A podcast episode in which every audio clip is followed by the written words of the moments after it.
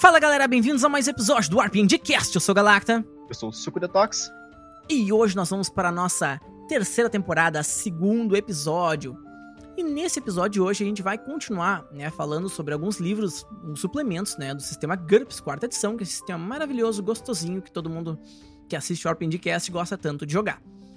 E hoje a gente vai comentar sobre dois livros, né, da série Dungeon Fantasy do GURPS quarta edição, que são o Adventures, o número 1, um, né, e o Clerics, que é o número 2. Por que, que a gente escolheu esses livros? Então, por que a gente escolheu esses livros? Porque a gente acha muito interessante que eles expandem na criação de personagens com investidura de poder, principalmente com o Clerics, e o foco numa narrativa mais heróica, menos simulacionista, mais livre, digamos assim, que é o que a gente gosta de jogar mais, um medieval mágico. Acho que esses livros são um ótimo suplemento. Já vamos fazer uma pequena ressalva aqui no início do episódio. Nem tudo são flores, né? Especialmente quando a gente tá falando do Dungeon Fantasy Adventures, porque algumas coisas simplesmente meio que, na nossa opinião, descaracterizam um pouco o que, que é jogar GURPS, né? Mas a gente vai falando delas devagarinho durante, né? Enfim. É, e a gente essa, não vai também tipo, esconder. Quando uma coisa não agrada a gente, a gente fala. É um certeza, afinal de contas, é, afinal de contas, isso aqui é um review, é uma resenha, né? Então a gente vai, né, colocar os nossos pontos, claro, sempre de maneira a respeitar a opinião das pessoas, mas o podcast é nosso, então foda-se. enfim, corta aqui, então. Se não, tá, aqui okay. onde? Bom, enfim. Então a primeira coisa que vale a pena uh, falar a respeito são templates de personagens que o que o Adventures coloca. Já vamos chegar ruim, né? Infelizmente começa com gosto ruim na boca. Exatamente. O Adventures ele é, um, ele é um livro bem interessante, só que assim, quando ele propõe os sistemas, a gente já falou isso nos nossos episódios ali da segunda temporada de criação de fichas, né? Que 100 pontos a gente acha que já é um pouco exacerbado para uma campanha medieval, para quem sabe construir uma ficha de GURPS e tem um pouco mais de experiência no sistema. Eles propõem aqui um template de 250 fucking pontos. Cara. 250 pontos não dá, velho. O que vão fazer um boss de campanha com 250 pontos? Eles fazem personagens iniciais.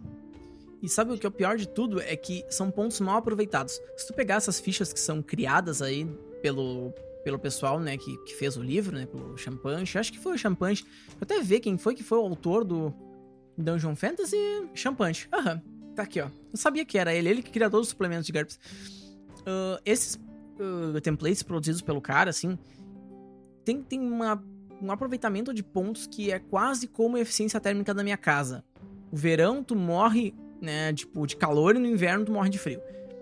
É, parece isso, tipo, o aproveitamento de pontos a zero. É muito estranho, cara. É, é, é, é tanta coisa que não faz nem sentido para um ser humano, às vezes, nas características. Eu entendo que é uma campanha heróica e tudo do tipo, mas. Nossa senhora, cara!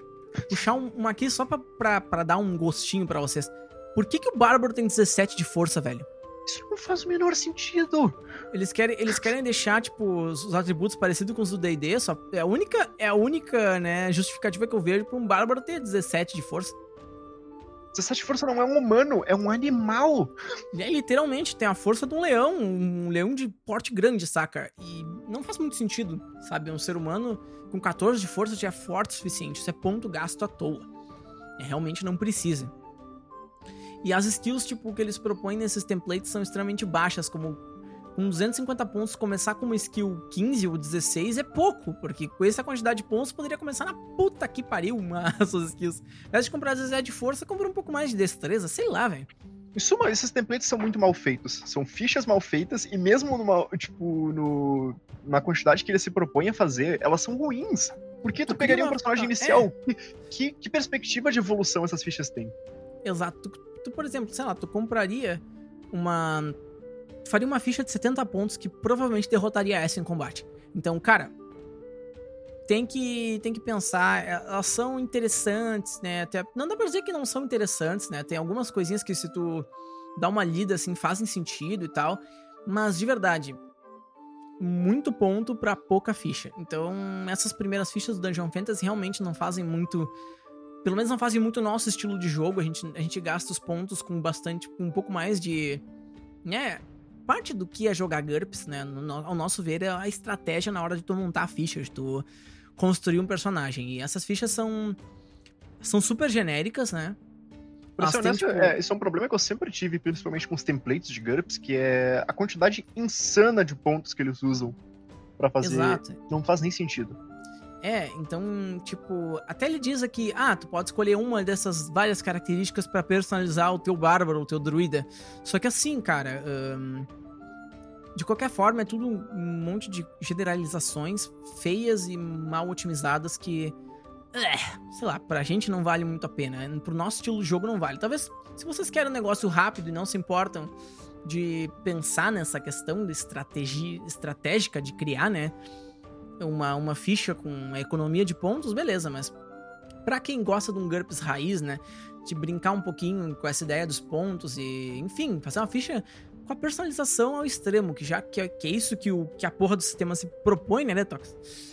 Se bem que também é, o personagem que sai também é super básico, não é um personagem que tem uma personalidade realmente própria, ele não é multiclasse, digamos assim, de nenhuma é, forma. Sei lá, classe não existe em GURPS. Jogar tipo um hack and slash, assim, né? Tipo, entra na masmorra e sai matando tudo. Bom, beleza, acho que serve, é, né? Ok, mas não, não acho que são bons e eu não recomendo o uso. É, para nós, pro estilo de jogo mais roleplay, assim, não parece lá melhor coisa que tu possa fazer, sabe? Então as primeiras páginas desse livro, na verdade, isso vai até a página Tchê, bagual, mas vai longe, hein? Vai até a página 13 do livro, é só isso. É só, é só esses templates aí. Tipo, metade quase da, do livro é isso. Né? Mas tudo bem, tudo bem. Porque agora a gente vai começar com a parte, né? Parte boa. A parte boa, né? Antes só um pouquinho, vamos só dar uma pequena criticada em outra coisa, né? Que uh, a ideia desse Dungeon Fantasy é fazer um jogo ser um pouco mais heróico para fugir daquilo que é o estereótipo de GURPS, né? Que é ser um sistema mais uh, simulacionista e fechadinho. Uh, o que, por definição, já é mentira, já que o GURPS ele é um sistema modular e não simulacionista sempre. Tu escolhe as regras que tu quer, todas elas são grandes sugestões, isso já é colocado no próprio livro básico de GURPS. Então, se tu quiser construir um jogo já mais uh, heróico por si, o próprio Basic Set já te traz, né, essas a maneira de como tu fazer isso, né? Ele já tem vantagens sugeridas, outras, né, diferentes, que tu pode simplesmente ler e criar. Cada GURPS é único, tu vai criar o teu GURPS, não o GURPS que o teu colega joga. Então, às vezes, em grupos de GURPS diferentes, tu vai ter, tipo, abordagens diferentes pra mesa. Isso que é o mágico do sistema. Mas tudo é que tu GURPS. precisa, tudo que tu precisa para jogar uh, o GURPS que tu quiser é um pouco de vontade. Exatamente. Então, olha. Faz um teste de vontade. Faz um teste de vontade na vida real e tu consegue. né? Mas agora sim, agora sim, vamos pra parte boa desse livro, né? Que, pô, uma página, né? A página 14 desse livro é bem legal. Mas é uma página tem, que vale. É, tem uh, três novas vantagens que eu acho sensacionais, né? A primeira delas, ela tá um pouco desequilibrada, na nossa opinião, né? Que é o Heroic Archer. A gente sempre acha, né? Que às vezes ser arqueiro no GURPS parece ruim. Porque, não, porra... Não parece, é, tipo, três turnos para colocar uma flecha assim, sacar rápido. Exato, e tu é obrigado a botar sacar rápido. Então, sempre dois turnos. E ainda assim, tu tá no mesmo nível de um cara que tem um machado, por exemplo. De duas mãos. Tu nunca vai dar tanto dano quanto ele, né? O outbuild de dano teu vai ser sempre menor, porque um arco não tende a dar tanto dano quanto um machado, né? No GURPS, pelo menos. E, máximo cara, de dano que tu pode dar com um arco não mágico é 3D menos 1. Então tu acha que tá ruim, assim, tipo, parece ruim com essa vantagem, se tu combar ela com o Fast Draw, sacar rápido, né? Tu acaba atirando todo turno com o teu arqueiro. Então, se tu passar num teste em menos 3, um roll de menos 3 de bow, né? Tu já consegue atacar no turno seguinte. Tu precisa sacar uma flecha, passar num teste de arco menos 3 e pronto. Tu abreviou um turno. Se tu passar num sacar rápido antes disso, tu abreviou dois turnos Dessa forma, tu atira a cada turno uma nova flecha. Então. O, o que é justo, na nossa opinião, porque é uma vantagem que, que custa 20 pontos, afinal. O problema vem depois. O problema vem depois. A segunda parte dessa vantagem. Cara, é, é como se fosse um Gunslinger embutido. Né? Como é que funciona a Gunslinger, né? A vantagem do atirador, né? Traduzido pro, pro português. Uh, tu vai usar o bônus de accuracy da tua arma sempre. Então isso é a mesma coisa, só que com arco. Então quer dizer que tu vai atirar sempre com bônus, velho. Aquele menos 3 do arqueiro heróico, acabou, né? A accuracy do arco longo é 2, então tu vai atirar um com menos 1. Pronto. Toda vez. porra, qualquer campanha tu vai ter um personagem com, sei lá, pelo menos 14 de arquearia. Isso não é um teste difícil. Exato, então, tipo, passa a ser meio idiota. Então, uma vantagem de 20 pontos equivale a uma de 45. Então, sem essa segunda parte, a vantagem é muito boa. Muito boa mesmo. Acho super da cor. Aí tem uh, líder de guerra, nato. Eu acho que é essa a minha tradução livre. É, é um Born War Leader, é isso aí. Que ela me lembra bastante da, daquela vantagem versátil do próprio Basic Set, mas para tipo, para outros tipos de perícias. Ela é mais específica para essas perícias. É como se tu ganha um bônus de mais um por level de líder, tipo, cada level que tu ela é uma vantagem de nível, né? 5 pontos por nível. Diz que é um talento, mas eu não acho que isso seja bem a vantagem em talento. É um pouco diferente, né? Ganha um bônus, né, de por cada level que tu compra em liderança, estratégia e tática né, inteligência, enfim, uh, análise, inteligência de análise, inteligência e savoir-faire, é, salva-fé, eu não sei o que, que é essa, essa perícia, nunca vi a tradução dela de verdade. Enfim, uh, basicamente, aí tu começa a ganhar tipo, bônus de reação para profissionais, lutadores profissionais e tal, porque enfim, tu tá acostumado com a guerra. Isso é muito legal pra um background de um cara que tu disse que foi um general, um capitão, já lutou na guerra, parará parece bem interessante, assim, e algumas skills que são aplicadas para fantasia medieval, né? São bem legais. Então, tipo, esse background é um background que encaixa e é bem maneiro. Então, a terceira é bem legal, porque ela é uma perk.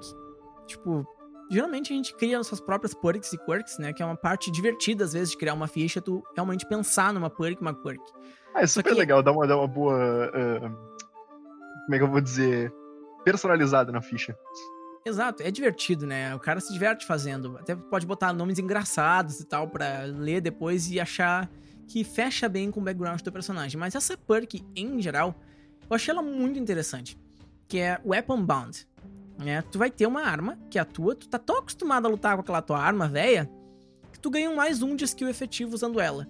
Cara, nada mais interessante para um guerreiro que é apegado à sua espada ou um arqueiro que trata o arco dele muito bem, sabe? Tipo, que tá acostumado. Bah, essa minha espada aqui passou por quatro gerações da minha família, né? Eu ganhei ela do meu pai, que ganhou do pai dele. Nossa, tem uma, né, uma intimidade muito grande com a arma, conhece o peso, conhece tudo. Cara, é fantasticamente bom, cara. É muito legal. Bem divertido. Gostei muito dessa. Um de skill efetivo não é tanta coisa, especialmente pensando numa campanha heróica, né? É, e tu não vai é trocar de armas pra uma melhor, geralmente. Exato, então é uma, é uma vantagem bem legal, uma perk, né? Custa um pontinho.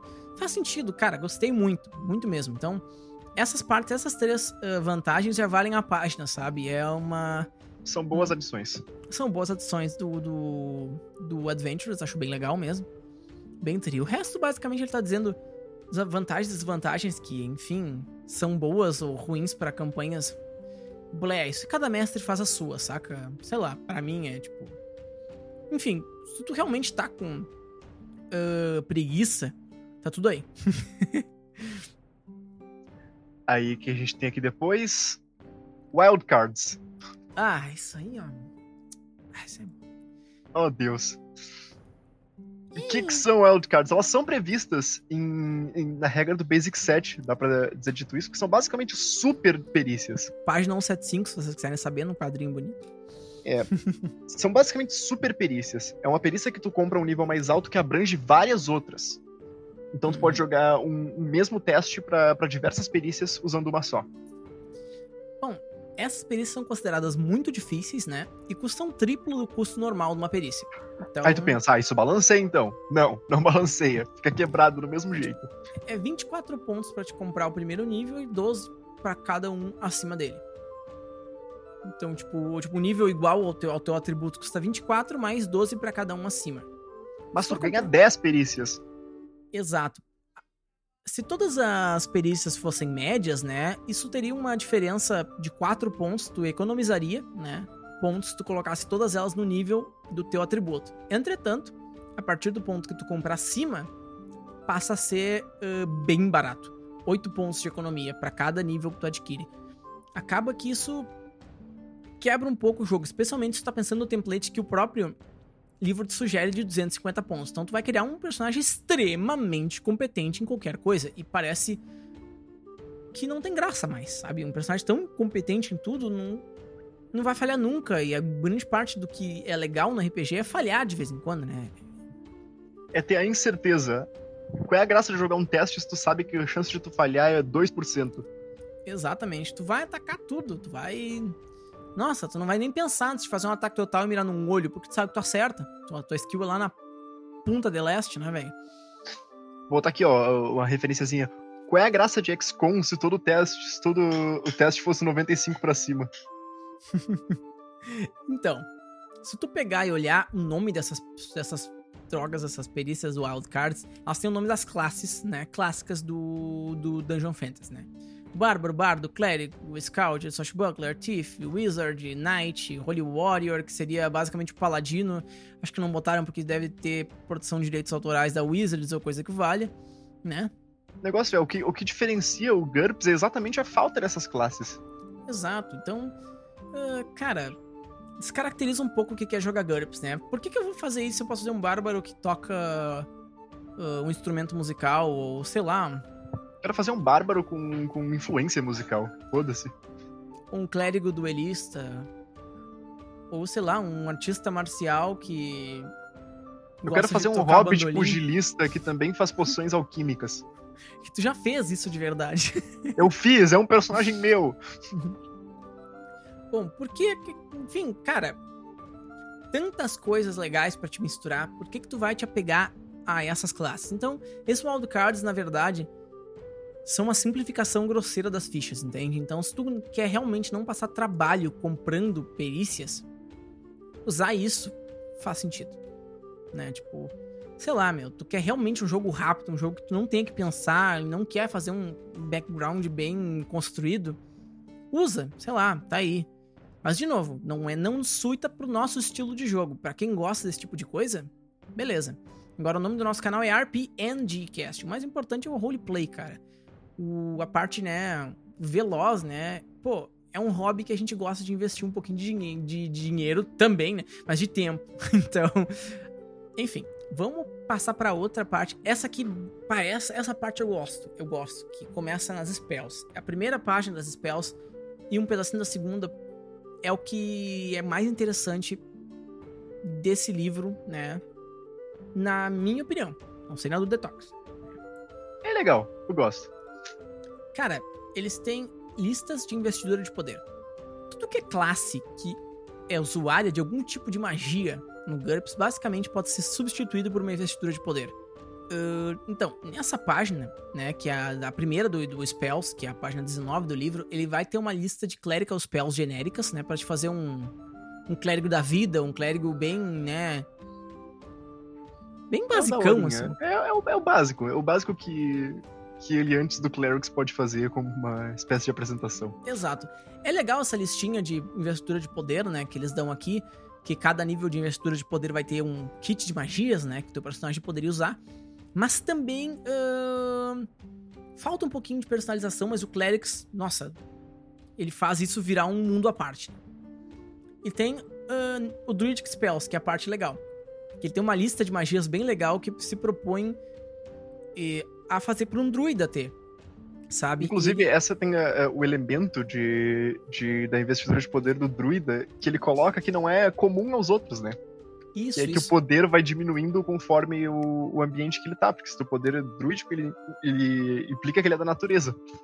Exato, então quanto mais natural o teu ambiente, mais facilidade tu vai ter de fazer magia, certo? Eles eles propõem aqui um esquema que é meio mais ou menos, né, de ter redutores para criar magias dependendo do tipo de ambiente que tu tá. Se é um ambiente completamente wild, assim, tu, tu faz magia normal, um mais ou menos wild é menos um, um tipo um lugar mais uh, ruinzinho assim, ao menos 13, um local totalmente poluído e podre, menos 5 a menos 10, sabe? Exatamente. O que a gente propõe é um sistema baseado em custos de em PF das magias. Isso, de magias. Isso é uma coisa nossa, tá? A gente que pensou, né, para criar, mas a gente acha que faz mais sentido com a natureza do druida. Que sei lá, tu vai num ambiente super natural, tu ao invés de não ter nada e fazer tua magia natural, tu poderia ganhar um bônus, né? Por um campo de mana dobrado. Tu gasta metade dos seus pontos de fadiga para usar magia. Porque realisticamente, quantos combates tu vai ter na, tipo, num lugar completamente natural? Exato, é, a maioria das vezes é um zero, né? Ambientes tipo estradas, uh, cidades pequenas ou sei lá, minas, né? Locais que são meio natureza, meio local, é um zero. Tipo, que é a grande Normal. maioria dos lugares tu vai estar nesse tipo de ambiente, sabe? Cavernas, ah, tipo, dungeons, isso é tudo um zero. Agora, um druida na cidade, ele vai sofrer. Exato. Na cidade, por exemplo, tu vai ter que gastar duas vezes mais. Em um local onde a natureza não existe, tipo um lugar poluído, sei lá, um rio poluído, uma grande metrópole, entende? Totalmente deturpado. Talvez ele até tenha que gastar três vezes mais, entende? Mas são níveis Isso é uma regra nossa. Isso é uma regra nossa, que a gente acha legal usar. Mas o le- legal do, de ser um de Druidic Spells é que tu não tem, ao invés de um Power Investiture normal, que tu tem um pacto com uma divindade, que funciona mais ou menos como um voto que tu faz pra ela pra ter teus poderes, aqui não, aqui tu só tem a influência direta da natureza. Então, o que te modifica é teu custo em mana, ou como eles sugerem aqui, a tua, ah, sei lá, dificuldade de criar magias longe ou perto de ambientes naturais. E, cara, não precisa de mais nada pra criar um druida. Ele é um usuário de magia que baseia sua magia na força da natureza. Ponto final. Acabou. O druida tá aí, entende? eu, não, eu não sei por que enrolar mais, mas esse, o livro ainda propõe outras coisas que. É, bem bem. Mas essa página é legal. Essa página é tri porque ela mostra essa investidura de poder druídica em comparação a uma clerical. Tu consegue olhar pros dois e ver, bah, é diferente, né? Uhum. Aí tem o capítulo depois, que é o capítulo de Powers. Nós temos algumas coisas bem interessantes, principalmente pra bardos. Que na verdade é o que a gente ia comentar. A única coisa É. interessante de Powers. Eu, tipo, ele tem um monte de páginas ali de powers e a única que é legal mesmo é é de, é de Bardo, que é o Bardic Talent, e ainda essa é desequilibrada, né? Mas não pro, pro bom, pro ruim. Tipo, Cara custa- demais. É, custa... É, ele é mais ou menos igual o Major modificado, né? Pra, pra dois tipos de escola de magia só. Empathy e Mind Control, que é geralmente como o Bardo faz. E também tu tem que ter Song Limitation, ou seja, se tu não estiver produzindo música, tu não consegue fazer magia. Só que isso custa 8 pontos por nível. É super restritivo, né? Por muito ponto. Então, eu acho que deveria custar 5 ou 6 pontos por nível, não 8. Né? Mas, Mas- ok, pelo menos Ok. tem uma boa ideia aí. No final das contas, né? eh, tu vai ter um tempo. Se tu quiser jogar esses litros como o Dungeon Fantasy propõe, tu vai ter um ficha de template de 250 pontos, né? Então tanto faz, é real. O que, que mais ele mostra nesse capítulo? É. Bard Song, né? Tipo, o- os É, poderes algumas modificados. limitações, é umas limitações que podem ser. É, Aham. ele vai pra, pra vantagens, né? Tu vai comprar vantagens com limitações que vão te permitir ah, chamar isso de poder bárdico, poder do mestre do Shi, poder do Holy Might, que seria tipo um paladino da vida. Poder de druida. Aí tá. Qual é a moral do poder de druida e um poder de, de clérigo paladino se tu já tem investidura de poder, sabe? É, isso me faz lembrar de certos sistemas aí com bastante ah, apelo popular que cada classe de personagem tem um tipo de poder que vem de origem distinta, né? E que tem uma mecânica completamente distinta da outra, mas tu junta tudo num balaio só. Isso deixa confuso pra quem quer aprender. O cara aprende o sistema pra jogar com determinada classe ou aprende o sistema como um todo, sabe? Então, tipo, modificar vantagens como, como poderes, assim, modificar vantagens e criar poderes a partir delas pode ser interessante para uma campanha de super-herói. Agora, pra uma campanha que vai unificar diversos tipos de uh, funções, né, dos personagens, é interessante que seja tudo mais ou menos na mesma linha. Então, modifica um Power Investor e um Majory e tu abrange todas as essas uh, classes, entre aspas, que fazem magia. É, pra gente, né, uma maneira muito mais fácil de lidar com isso. Criar poderes individuais para cada classe parece exacerbadamente difícil e, em outras palavras, restritivo, né? Pra ti, sei lá, por que que tu vai transformar GURPS, que é uma coisa aberta, numa coisa fechada de propósito? Pô, É como se a única maneira de fazer um medieval mágico fosse seguindo as sugestões desse livro, que só não é verdade. Exato. Claro que o livro nunca diz isso, né? Mas, mas é que Mas é a basicamente... ideia que ele tá passando. A ideia que ele tá passando é que tu adapte, né, pra isso. Eu não sei como é que é a versão nova do Dungeon Fantasy Powered by GURPS, né? Mas esse daí que é um pouco mais antigo tem essa ideia. Depois ele fala um pouquinho de gear, né, de equipamentos em geral. É. Eu acho que, sei lá, principalmente uma campanha heróica que é o que ele se propõe a fazer, parece um pouco desnecessário ter que comprar uma mochila que carrega peso suficiente, sabe? Exato, é, é, tipo, pô, tanta coisa que os caras abreviaram, tipo, Auto Card Skills, que é muito mais importante pro desenvolvimento do personagem, vai ficar se preocupando com Com equipamento? Ah, equipamento, né? Ah, né? Nada a ver. sim, não. Aí, Ah, mas tem uma parte boa nos equipamentos, pra não dizer que não tem. Sim, sim, sim. sim. que é a parte de weapons, né? Uh, shields e armor, né? É legal por quê? Porque, tipo, ah, tu pega Dwarven Armor, Elven Armor, né? Tipo, Meteoric Armor, sabe? Tipo, É, são boas sugestões que eles fazem pra como fazer armaduras. que existem na fantasia e nas franquias que a gente conhece, né? Então ele pega simplesmente coloca um custo base, ó, tipo, por exemplo, uma, uma arma de Orichalcum, né? Que é o material que não quebra, né? Uh, todas as, as outras armas vão ter um mais dois pra ir contra ela, pra quebrar quando ela bate nessas outras armas, né? E ela custa 29 vezes o custo base. Porra, saca? tipo, é, é uma arma extremamente rara, num metal super raro. Exatamente, uma Então, boa pra fazer campanha heróica, de exato, novo. Exato, exato. Tu aplica um template desse numa arma que existe, tu tem um custo base legal pra se ter. Então, pra te calcular tesouro que os personagens vão ter numa campanha, se tu, sei lá, quer jogar num dado, tu cria uma tabela dessas e, porra. Ela é super legal, sabe? Funciona pra armadura, pra arma e pra escudos também. Então, pô. Mega massa. Da Essa- hora. Essa, é a parte Achei legal, legal. porque é- são templates de armas. Então não tem problema. Né? Armas são coisas genéricas muitas vezes, né? Se tu quer uma arma especial, cria uma arma mágica, sei lá.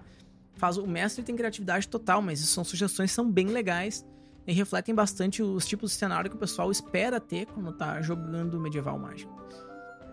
Uhum. Depois tem uma pequena partezinha sobre poções. E embora a gente tenha comentado no episódio anterior sobre o Magic, que ele tem uma lista de poções, com todas ele também inclui os valores. Isso aqui é um bom, tipo, um guia pra ter na mão, sabe? Como um catálogo de loja de alquimia. Exato, é, é tipo de tabelinha que é legal de ter atrás do do mestre, sabe? Ah, tu foram no, no Alchemist Shop, beleza, o que tu quer comprar? Tal coisa. E tu já determina uma reação pro cara, se ele tá de bom humor, de mau humor, em cima dos preços, sabe? E, e paga, tipo, diz pro jogador quanto é que custa, quanto é que não custa, né? Pô, Legal. legal. Eu, eu acho tri, assim, é uma boa, boa aquisição. Ele fala um pouquinho sobre itens mágicos, mas fica meio mais ou menos. E aqui acho que o, o Adventures acaba por aí, né? Não tem mais, né, muita coisa pra para se comentar dele. A parte legal agora é que a gente vai falar de um livro só de maneira bem ampla, né, Detox? Sim, porque é um livro, né? Como é que eu vou dizer? O livro basicamente é uma grande lista, né? Que é o Clerics. A gente, esses dois livros do Dungeon Fantasy, só para vocês ficarem sabendo, são aqueles que a gente realmente acha que vale a pena vocês darem uma olhada, sabe? O negócio é quer- que todas as sugestões que eles fazem sobre regras, elas têm muito uma tendência a colocar o livro. colocar tudo em caixas, né? Vamos, vamos Que é usar, uma coisa que a gente não gosta muito. vamos usar os termos aqui, vamos transformar tudo num System. Bom, ah, o que GURPS de fato não é, né? Uma coisa diferente. A gente tem uma, né, uma outra Você abordagem. tá tirando a alma do sistema com isso, na sua maioria. Embora tenham boas adições, tenham boas vantagens, tenham boas, às vezes, perícias para serem colocadas extras, hum, a maioria do que ele propõe como sistemas novos não são bons. Exato, é. Por que que tu vai mexer no que tá no time que tá ganhando, sabe? Então, tipo, pô, tem muita coisa legal, mas ao mesmo tempo tem muita coisa que é blé, porque tenta realmente encaixotar GURPS. Mas o Clerics, cara, o Clerics, que a gente falou no outro, no outro episódio, deu uma ênfase que a gente ia falar do Clerics, porque era muito legal. Ele é muito legal. E não por qualquer coisa, mas pelas listas intermináveis, né? De magias que existem nele. Como assim lista de magias? Isso já não tem na porra do Magic? Não é exatamente uma lista de magia, né, Detox? É uma lista de conjuntos de magias para diferentes tipos de clérigo. Exatamente. Pá, então quer dizer que um clérigo, ah, sei lá, de um deus diferente vai ter um conjunto de magias diferente? Isso? Exatamente, eles. Não sei se vocês lembram aquela vibe assim, tipo, de 3D&T.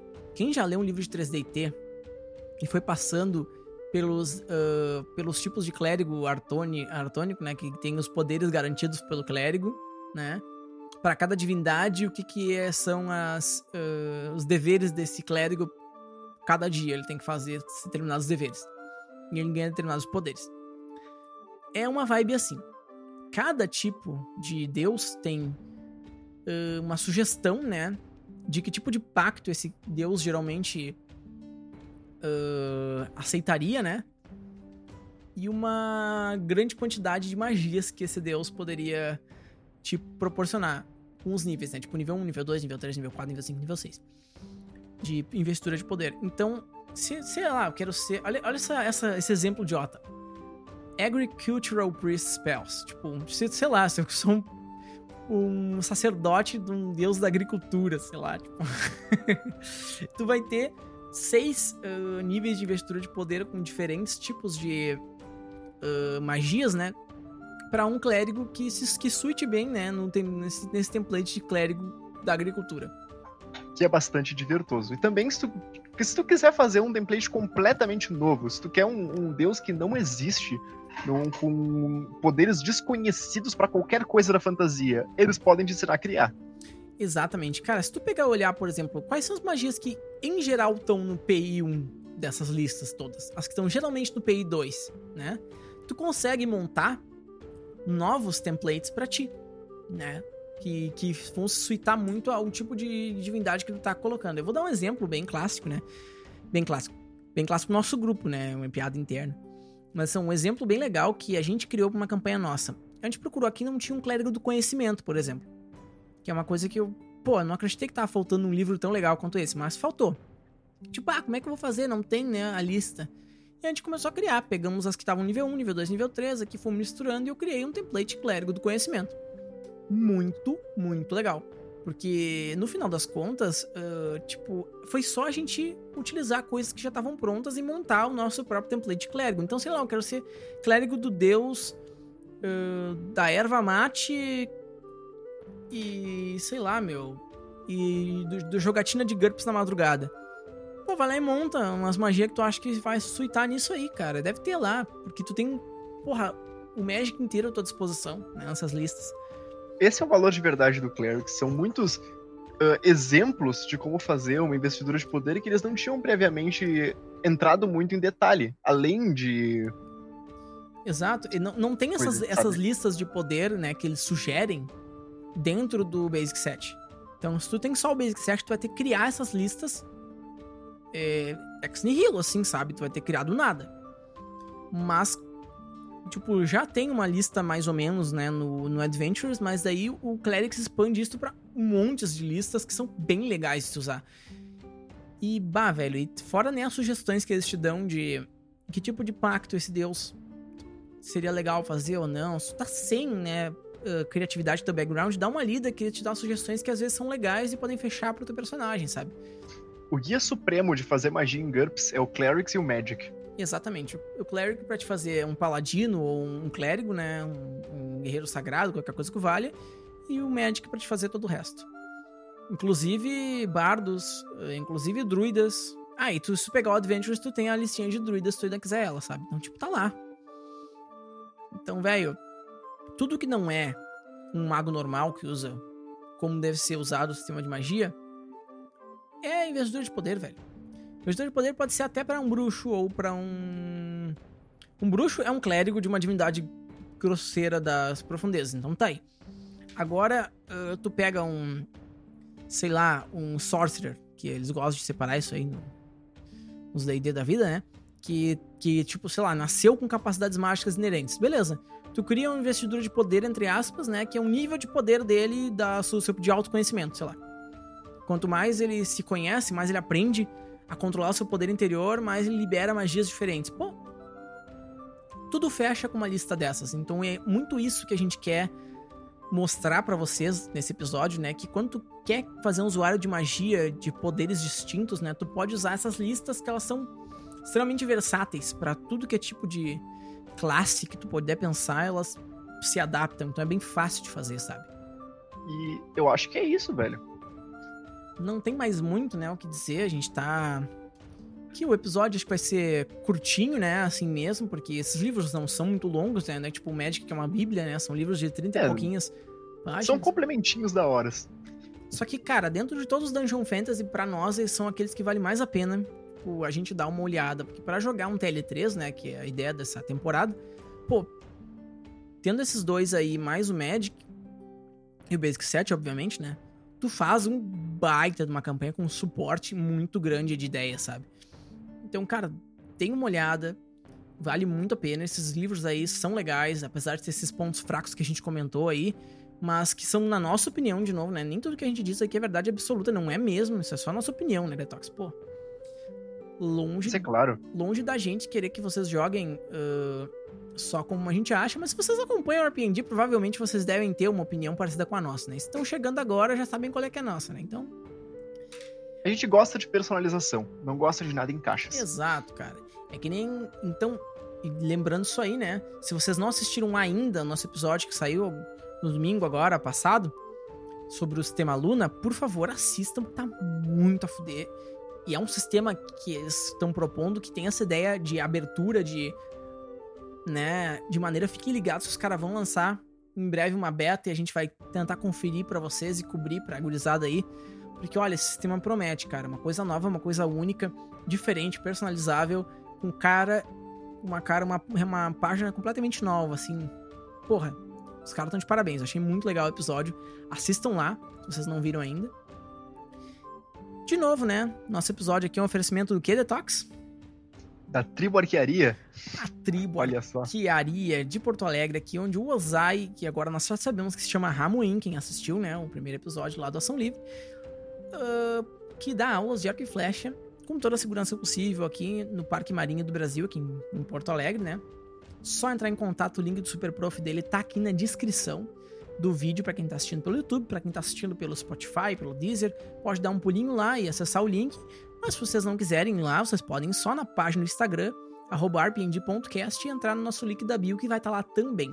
E cara, acredito que seja isso aí, né? Eu sou Galacta, Eu sou o Suco Detox. um abraço e boas rolagens.